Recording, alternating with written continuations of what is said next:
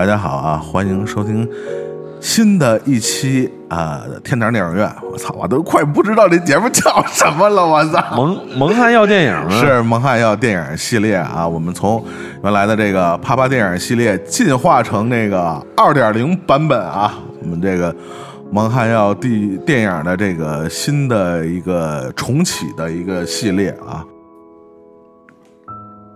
刚才我们说了一个啊，关于这个无形的力量，然后所有的当局者其实从某种程度上都是最后是悲剧收尾的这么一部呃犯罪题材的这个韩国韩式的帮派电影啊。那我们下面说的这个电影其实更很难的归类啊。我们只能说是属于金基德的电影啊。我们之前 在这个音乐太，哎呀，祖萌，你这是要我今天要干嘛？醉在这儿是吗？来来来来来来，喝一个喝一个，而且你说这，我正好想起那个演那张谦儿那个，就是呃《犯罪都市》里演张谦儿那个，就《G O D》里边的那个尹启相，啊小细眼睛。对对对对对，어 这是我一直喜欢喜欢了很多年的一首 G O D 的这个，也算是他们成名曲吧，叫这个《给妈妈》。哦，太喜欢这首歌了。其实我们下面要说的金基德的这个电影啊，呃，去应该是去年，也是因为这个 Me Too Me Too 运动啊，在韩国的 Me Too 运动也被这个当时的这个剧组里边女演员爆出一个非常大的丑闻啊，也是关于金基德的丑闻、啊，不意外，对，不意外，对，就是对我们一直以来对金基德的印象或者感觉或者固有的这种。就觉得好像出这事儿也不新鲜，是吧？当然，我们先说说电影，然后我们再顺着电影再说说这事儿，是吧？也包括说说金基德电影里边一贯的他对女性角色的处理，是吧？摧残。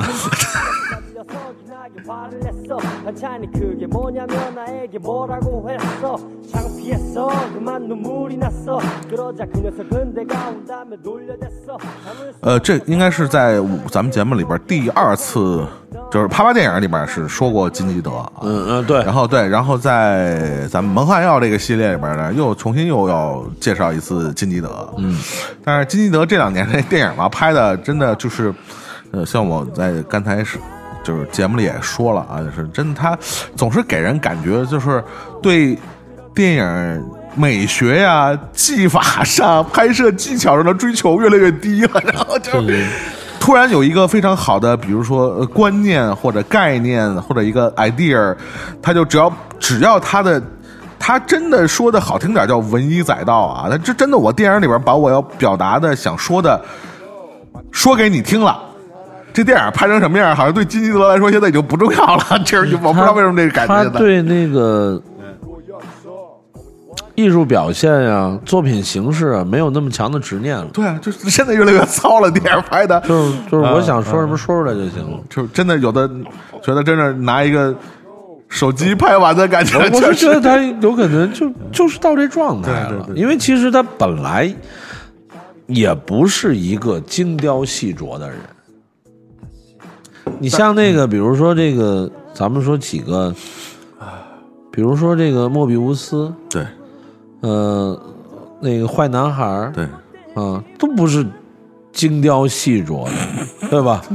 呃，就是想赶出来的。我跟你说，对，但是你像比如《漂流浴室》这种啊，就早期的这几个片儿，宫春夏秋冬又一春，是吧？哎哎哎。它会包括那个撒玛利亚的女孩，对对她会追求有色，不管是色彩啊、镜头啊，还有构图什么的。对的，构图，但是有的时候有的时候就是就跟 DV 就就是 DV 嘛，实际上，对，因为他表达的就是你你看看得到就看，你看看不到你就你就当看一个很很残次的或者看不下去的电影就好了。他好像他拍电影现在就是为了说一个事儿其。实一对一不就是这样吗？对，就就是就是他要把这个事儿告诉你，然后这个拍成什么样，真的对他来说已经就是很很随性了。这这这如果说没有金基德，没有马东锡，就没有人看了，可能。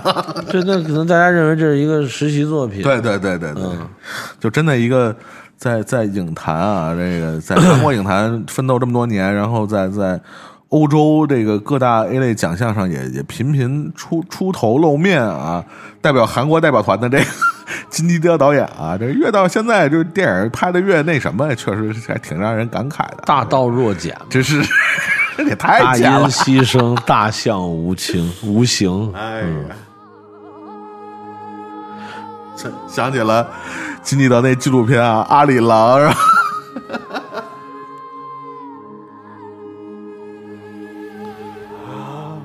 但是我看一对一，为什么？其实你说这这几个月我看了，光韩国电影看了差不多得将近有一百部，嗯。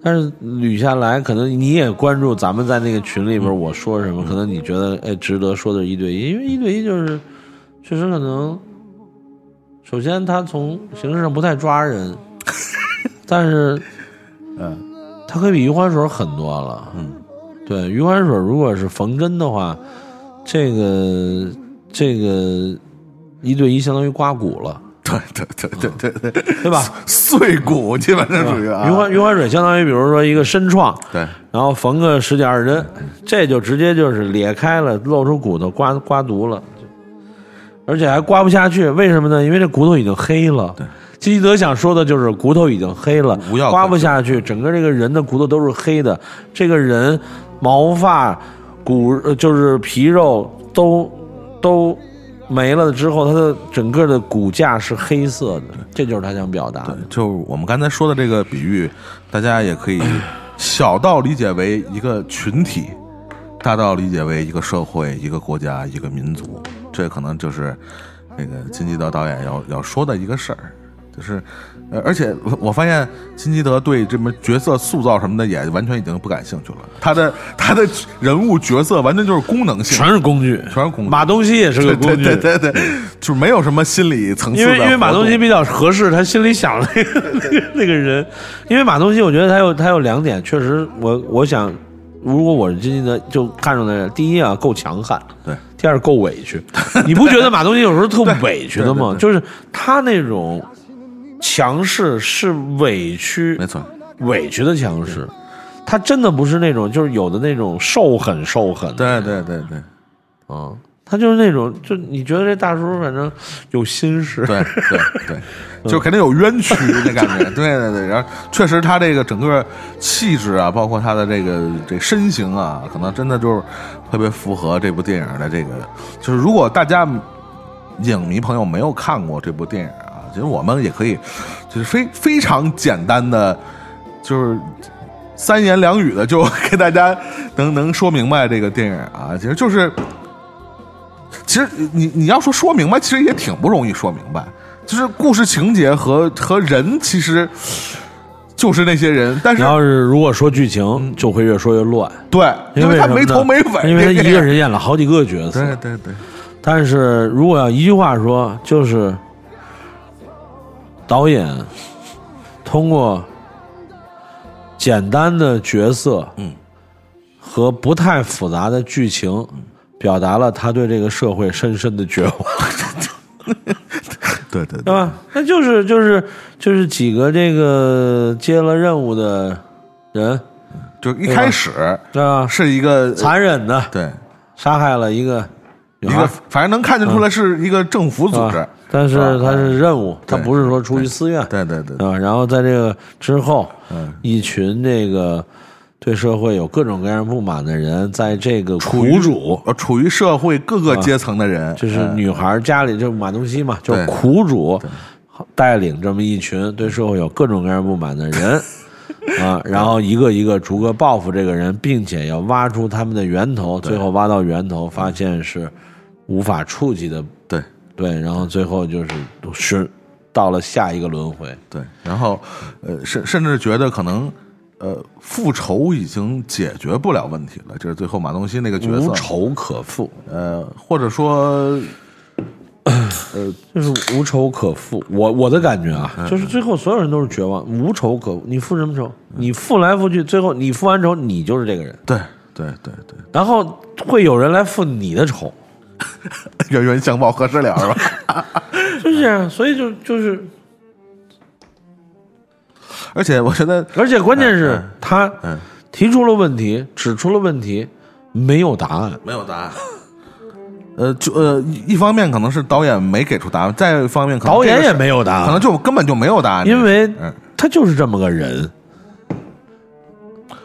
呃，这个电影如果说就是像像金基德以往的电影这种所谓的，我觉得是这两年的电影啊，就观念先行的话，他他想说的问题，其实，呃，你你可以一个层面理解为，比如说韩国近现代历史本身的这些问题，对吧？我们知道他他从八十年代的他的呃呃呃民主层面的这些这些运动啊，对，到到其实有有一段时间，韩国呃电影界也有有很多类似的题材，但是但是没有像他这么这么抽离啊，把它变成一个概念啊，可能会具体表 表现光州的哪哪哪的一个事件，或者光州事件里的哪哪一个人物，或者其他的一个法律诉讼里边的哪哪人物，对吧？大家也知道我说的什么电影啊，然后你在还搜不着的那种，停停，喝口酒。对对是是是，萌萌这酒下的有点慢啊，话说的有点多。是是是啊，话多风险大，咱们喝点酒。但是我觉得就是刚才齐齐老师说到那个 话说刚才那个 金金什么吉来着？金什么吉。阿里郎那个金金金蒙金什么吉？就是阿以前阿里郎组合的那金润吉金润吉啊金润吉阿里郎，我真的我真的喜欢，嗯，因为是哪儿的歌就得哪哪儿的人唱。唱，嗯，他就能唱出那个朝鲜半岛的山里面的那种苍凉和怨。其实我说一题外话啊，就为什么呃，不光是这人工音吗？啊？哎，对对对对对，完了完了，要高潮了！高潮再喝一口，再来喝一口。来来来来来，云公音啊，塞高。就是为什么今天选的电影啊，或者说呃有有一起码有相当一部分韩国电影啊，就是。你觉得是不是跟他的民族性格非常有关？就是就是那种，也他也他也是怨气，你知道吗？就是他怨气他那个他那个，但是他那个怨气和中国人或者日本人的怨气又不太一样，你知道吗？就是那种，就是带有带有一点点绝望、愤怒，但是那种因为日本日本人的怨气啊，日本人基本上就是跟自己较劲，对对对，基本上就是跟自己较劲。是是，中国人基本上是跟外人较劲。对，啊，呃，反思的比较少，对。呃，会有，但是历朝历朝就是历呃每个年代都比较少。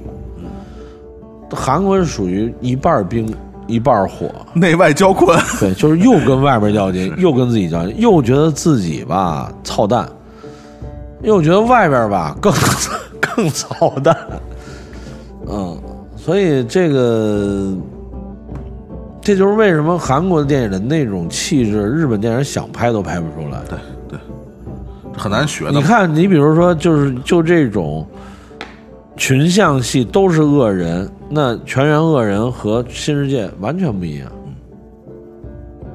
全员恶人就是你一看还是日本电影，对，还是那种在一个已经固化的、固化的建筑内的各种装修，但是它突不过那个大楼。嗯，但是新世界呢，其实已经超越了很多韩国以前的建筑物了。对如果咱们把电影当成建筑物的话，因为你像比如最后这个这个全员恶人最后的第三，我的结尾都忘了。第二节我印象比较深，就是北野武一枪把那个小石像文士给崩了，嗯，就把这警察给崩了嘛，黑警给崩了嘛。但是这种东西在这个日本电影里太多了，对，你只不过换了个就是更刺激的人，是是是。我我北野武把小日向文士给崩了，嗯。这可能大家会觉得哦一下肾上腺，但是关键这种形式日本多少年都都有。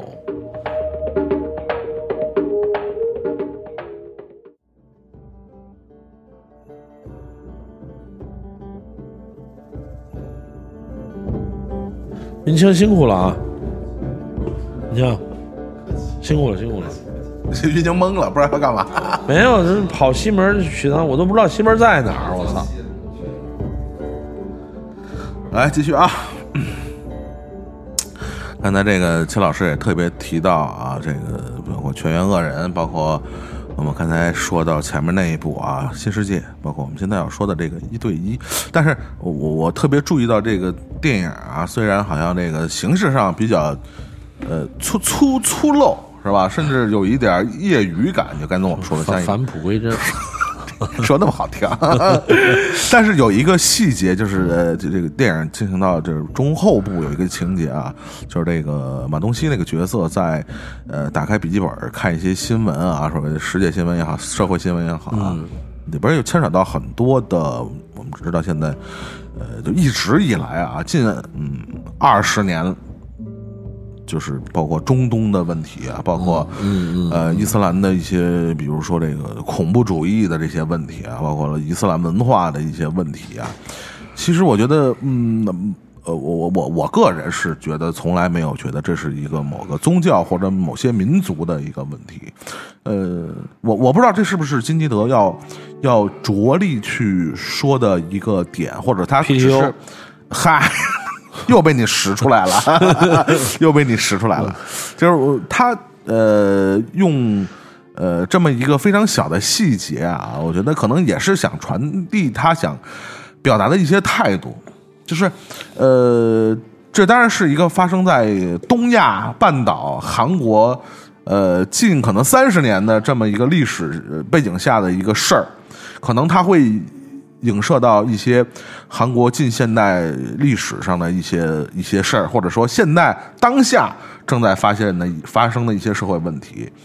当然，他把这一段这个社会新闻或者国际新闻去镶嵌到这部电影里边，我觉得可能也不光是要想说的是韩国的事儿，就说我们说这个电影其实很很重要的一个主题，其实是跟复仇有关的，跟仇恨其实是有关的。对，就是不管是一个国家、一个民族、呃一个社会，呃一一些群体，它会出现一些跟仇恨导致的一些非常严重的事情，它的根源究竟何在？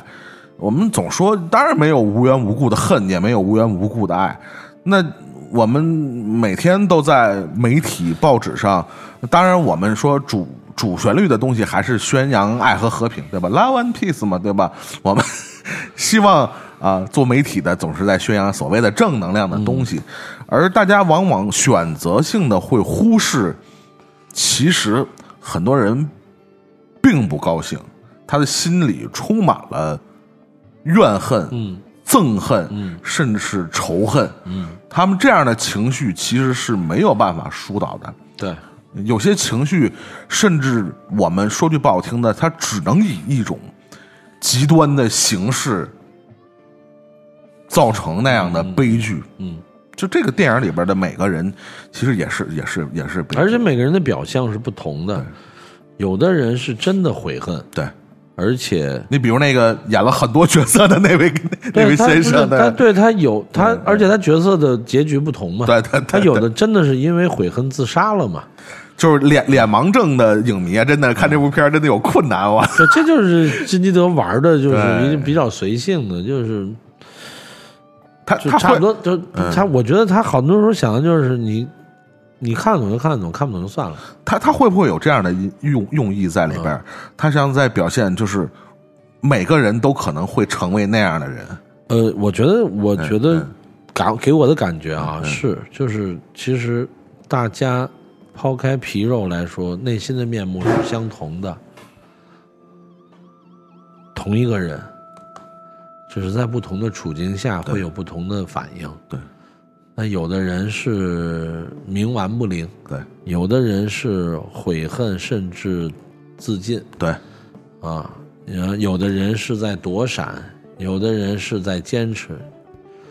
当然，这抛开了说同一个角色饰演的啊，你就说跟这事儿相关的，你像那个最后那个最高的那个高官，对，我就是我就是不屈服。就是啊，啊，我就是不屈服，这是阶级之间的，或者说是利益集团之间的，我我没必要跟你妥协。他的话说，我的角色就是黑鱼，对，然后你们就是泥鳅，对我我死了就死了就好了，没关系，我都我做这个角色，我已经有这个觉悟。没错，其实这点啊，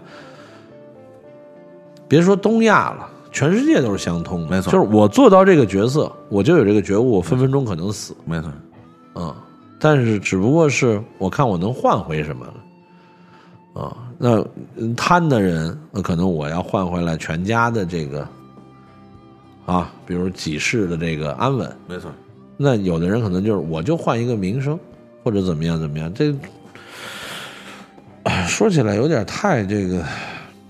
太不适合在在节目里说了。总之就是就是一对一这个，它看起来像是一个荒唐的作品，但实际上是一个你越看就越深度丧。就是我我我觉得是后劲儿还挺大的，这个没错，就是就像你刚才说的，真的看的时候真有点发困，你知道吗？这你明白我意思？就看着有点闷。就是严格意义来讲，关于复仇的这样的题材的电影，其实不应该那么那么闷。它不是爽片儿。对，不是爽片，看着真是有点闷，你知道吗？你知道我在我在疫情 比较严重的时候，我我是每天必须要看两部爽片儿，就是那种生理无脑需要生理过瘾，啊。嗯，哎呦好爽，嗯嗯嗯，嗯，喝着酒啊或者吃着东西啊好爽。但是后来就是当疫情已经稳定了，就是这么个无无无边无际的这么一个 一个一个趋势之后，那就人也就踏实了，因为这个世界再也回不到二零二零年一月以前的样子了，全世界都回不到了。没错，那我就看后面的吧，老定了是吧？就你不用再去想有没有可能那样，没有可能。没有可能。你想那些都没有可能了，这世界不一样了。你想想怎么去面对新世界吧。哈，说回来了还行。但其实，呃，包括我们去，呃，倒不用说重看啊，就是你去回想这部电影里边的，其实每一个，虽然我们说是工具人或者工具性的角、功能性的角色啊，呃，导演给他们安排的一些身份啊，这个这个，呃，各个阶层，它最有意思的就是按阶层，按阶层，对，它从故事上表现的是按按层级，按层级按你的这个这个在这个组织里的层级，但其实就是不同的阶层。呃，里边有这个是吧？这个其实还是挺底层的这些，比如什么修理工啊，年纪轻轻的这些，包括呃，虽然有留学背景啊，但是只能在饭店打工，还被富二代奚落的这样的是吧？还还回去只能吃他哥的软饭的这样的角色，包括唯一的这个女性的角色，你你其实包括我们节目开始提到的这个，他本身这在在这个剧里边，他就是一个，就是我们现在当下最热的词儿嘛，就是她被男性其实是个 PUA 的，对吧？完全被男性 PUA 的这么一个女性角色，对吧？然后这个包括里边什么欠高利贷的，是吧？房子被强拆的，是吧？像这样的角色，就包括呃马东锡那个角色，其实他还是真的在电影里边交代的，其实是最少的。就是最耐人寻味的倒是马东锡这个角色，第一没说明他和这个整个事件的关系，他和这个受害的那个女孩的关系，呃，对嗯，但是这是看不同人的不同的理解。对，呃，那我的理解就是，他肯定是和这个女孩有非常深的牵绊。对，呃，亲情肯定是亲情，嗯，然后只是他在这个以一种比较负责任又想影响深远的报仇方式的执行过程中，发现自己也成为了下一个被人报复、被别人报复的人。对，嗯，他既想获得结果，同时他又想伸张正义的这个过程，他都他都想要，但是他发现他得不到这个满意的答案，就是就多看几遍一对一，你就觉得老金头想说的就是无奈、困顿、绝望，嗯，全扯淡，都得死。就 就是呃，这这个这个戏为什么说后劲儿大呢？就是你会你会发现，让人绝望的，就是你会发现最后连，就是人们呃能采取的行动的最终的手段暴力。都解决不了这个问题，那我们还能诉求其他什么解决不了方法？嗯，就是就是最后连连暴力都没法解决，就是用最最原始、最简单、最粗暴的方式，我们都解决不了很多问题。那我们究竟还能有什么其他的？对，因为你比如说到这个最高层的那个人死的时候，那如果说从报仇者的复仇者的心态来说，你死了，我复仇完成了。对。但是实际上，复仇者更绝望了。对，因为为什么呢？因为还有无数个你，还有无数个我，这个仇恨无尽头。这个仇恨不来自于你和我，而来自于我们甩甩脱不掉的东西。不能再说了吧？哎，其实就是还是。我我有时候会回想起这个金基德用的那个，这是我我这这韩国这两个，我还不如挑一个那个柳成龙、李李和娜的那个啊啊啊，也致敬《英雄本色》那个，是是是，你知道吗？就是刑警一群傻子刑警开炸鸡店，炸鸡店那个，就是呃，跟那个龙虾刑警一个剧本那个是吧？但是比龙虾刑警高超一万倍，比那好看，比那好看，确实比那好看。然后然后再挑一个什么什么什么。什么什么就是说这种弱弱智喜剧片啊啊罗美兰的那个那个那个后就那个选那个选那个议员的那个，你记得吗？选议员啊，就是那个罗美罗美娜罗美兰兰呀，就是那个喜剧大咖啊，他演一个政客女政客，你就意思说这俩片聊聊沉重了呗是吧？这这太沉重了，太沉重了。关键是这接下来日本这趴也没阳光到哪儿去。你看这小白都提意见，急了，他是想出去嘛？我给你开门，等会儿啊，小白，别别断，别断。祖萌说两句，我给小白开门去。嗯，虽然话话题有些沉重啊，但是我我我倒是觉得，呃，不能因为话题的沉重就回避吧，是吧？虽然我们。聊这一个话题不一不见得就能解决这些问题，但是我觉得，呃，直面这些东西总是还是比回避强嘛，因为毕竟，呃，总有一些阳光照不到的这个角落是真实存在的。就像有些问题不会因为我们视而不见它，它就不存在了，对吧？所以。艺术家也好，还是说媒体也好，也许更多的能做的就是提出问题吧。至于这个问题能不能解决，我希望还是交给大家吧，是吧？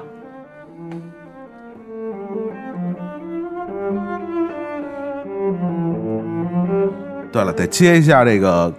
呃，说起一对一这个刚刚开始甩的那个话题啊，我们可能说刚才要要再再往回刨一下这个话啊，就是 “me me too” 这个运动时候，这个 我我我好像倒记不了太清楚了，应该是那个唯一的那个女女女女女女女演员，就是他们那个组织的那个女演员，是不是应该是她爆的那个料吧？应该是韩国的，呃，就是一对一的时候。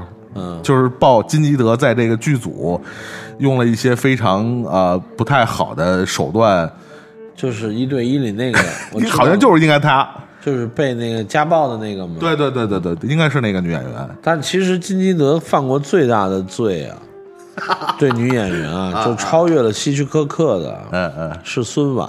就是那个坏坏男孩里边的那个女一，超过了贝特鲁奇吗？超真的超过了。那个那个女孩，这好像只演了那么一部电影。我操！就是孙婉呀，就是跟那个曹曹什么曹在熙叫什么？就那你应该记得，就是被逼逼良为娼。对对嗯。然后那个逼昌为为为娼，他还开着车到处是吧？嗯养活他去啊！因为他本来是就是那咱们在啪啪电影里说过那对啊，他是类似于 AV 扫街那种，街上扫来的然后完全是靠话术给框来演这个，演完了之后摧残完了以后，那女孩就精神已经就就崩了。嗯嗯，他为了成就他的这么一部电影，一个女孩就完了。我我我是这样，我而觉得且我有点嗯。泛民族主义啊，因为啊。在韩国姓孙，基本上都会有一点华裔的，哦，因为韩国是吗啊。呃朝鲜族没有姓大姓里边没有姓孙，孙。的，嗯嗯对，而且叫两个字孙婉的，通常肯定多多少少会是华裔的人，嗯嗯嗯，对，所以这也证明了很多 问题不便明说的东西。而且那个女孩非常好看，你记得吗？对对。清水芙蓉一般。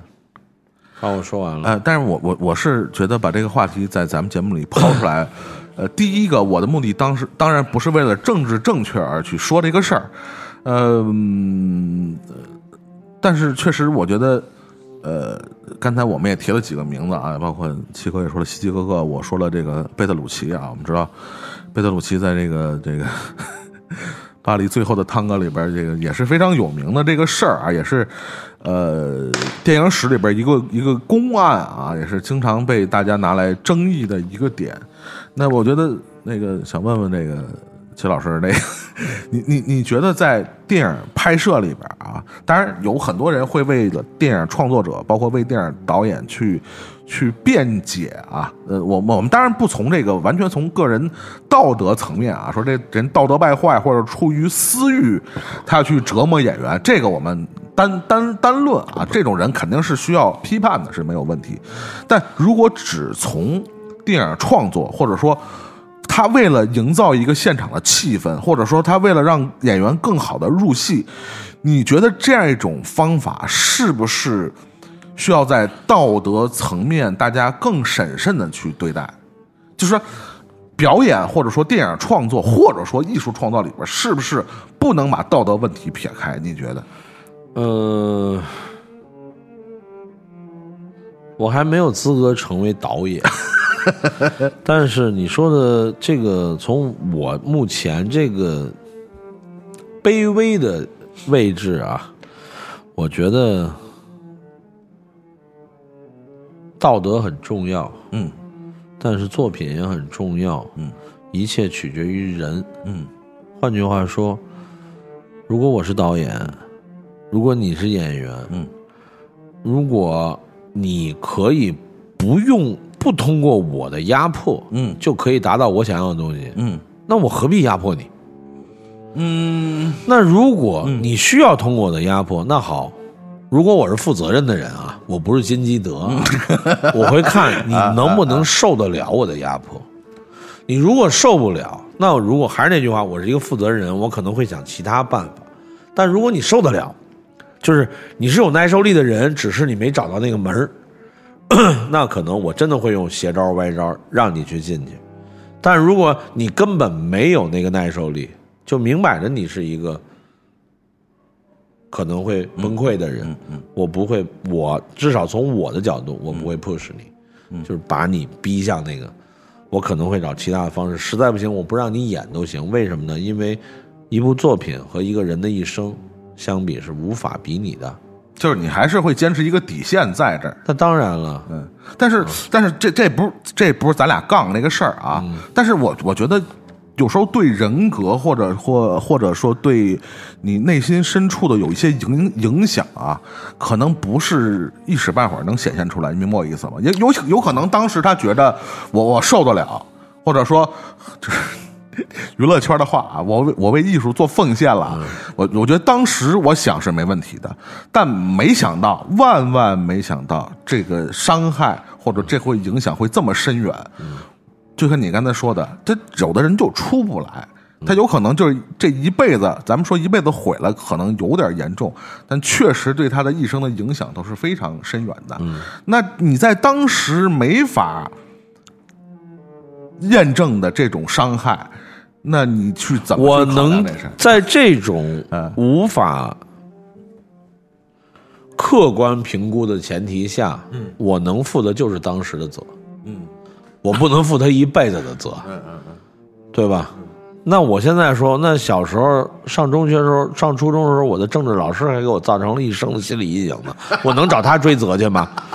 啊！我现在找你赔款，不可能啊！那可能又是一一个版本的一对一了。啊，就是 啊啊，所以就是我只能负当时的责，只要当时你愿意，你 OK，而且不是我威逼下的，嗯嗯。利诱下的，就是你理解，嗯。那打一比方，《罗马帝国艳情史》嗯。那么大场面，嗯，那么多人，全是真 真枪实弹，是是是是，嗯。后来所有人都疯了吗？呃，这还真不好说这事儿。没有吧？为什么呢？因为大部分人都是职业的，对对对对，嗯那这个就是从根源上很重要的事儿。嗯嗯对吧？你能找一个，这就像为什么那个索德伯格会找 Sasha Grey 演那个应招女友 啊，对对对，为什么？因为他知道他这个题材很 over，对，你找一个正常女演员绝对会崩的，嗯对吧？嗯嗯但是 Sasha Grey 本身有这个耐受力了，因为他的职业原因，嗯而且综合起来，用现在的话又有流量，嗯 又有口碑，啊，在他的行业里又有一定地位，又有专业的态度，嗯。形象又很好，何乐而不为呢？但是这种事儿就受限于题材，他拍的是这个 是吧？是应招女郎嘛，对吧？嗯。但如果说我们还说回贝特鲁奇那个事儿，就是万年洗不干净的这个事儿，他又需要一个就是有一点涉世未深的那不就像这个孙婉我说对，是就是一样的就是嘛。就是一个道理嘛。因为你找另外一个人演不出来这个劲 对，这太职业了，就油了嘛，这事儿对吧？对，这个就确实是很难的。这个这看人性吧，反正反正，如果要是我只能这么说，祖萌，嗯，如果要是我，嗯，在这个位置做这件事儿，我可能会选择不做了，嗯嗯嗯，因为我不能因为我的一部作品，或者说出品方的一部作品，嗯，而 fuck 了另外一个人的一辈子，嗯嗯这是不可不可以对等交换的。其实我我没有没有任何艺术价值嗯。高于一个人的一生，嗯嗯这是我坚定的认为。就是我特别讨厌听那种我操，就是啊，他这辈子就干了这件事儿，他他怎么样都值没有，他这辈子过得好才是最值的。嗯嗯，他他妈的拍了一电影，然后一辈子要饭，有什么意义呢？对吧？嗯嗯这是我不认同的。，OK OK，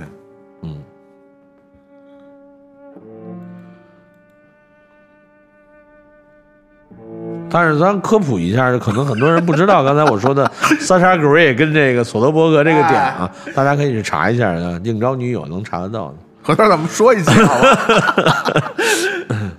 说着说着可能跑到别的领域去了，好吧？啊，好像现在会会会被哔哔哔哔哔哔。哎呀，然后今天那个也是第第第三趴啊，三第三趴，对对，就这酒得快点啊！是是是是，我们这酒忒慢了，来来来，喝一个，先为第二趴的结束喝一个。喝一个喝一个，你得深一口，你这太慢了，你这还两罐没开呢，来。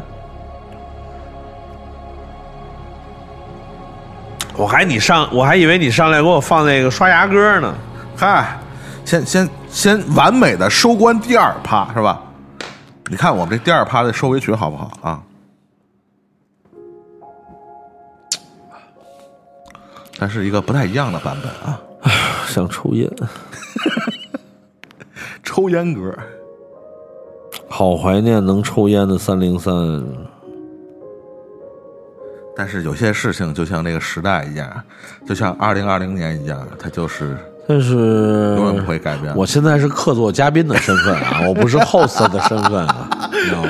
我还是喜欢能录音和抽烟，太爽了。对，还有咱俩吃着羊眼睛，啊，吃着这羊杂儿，是是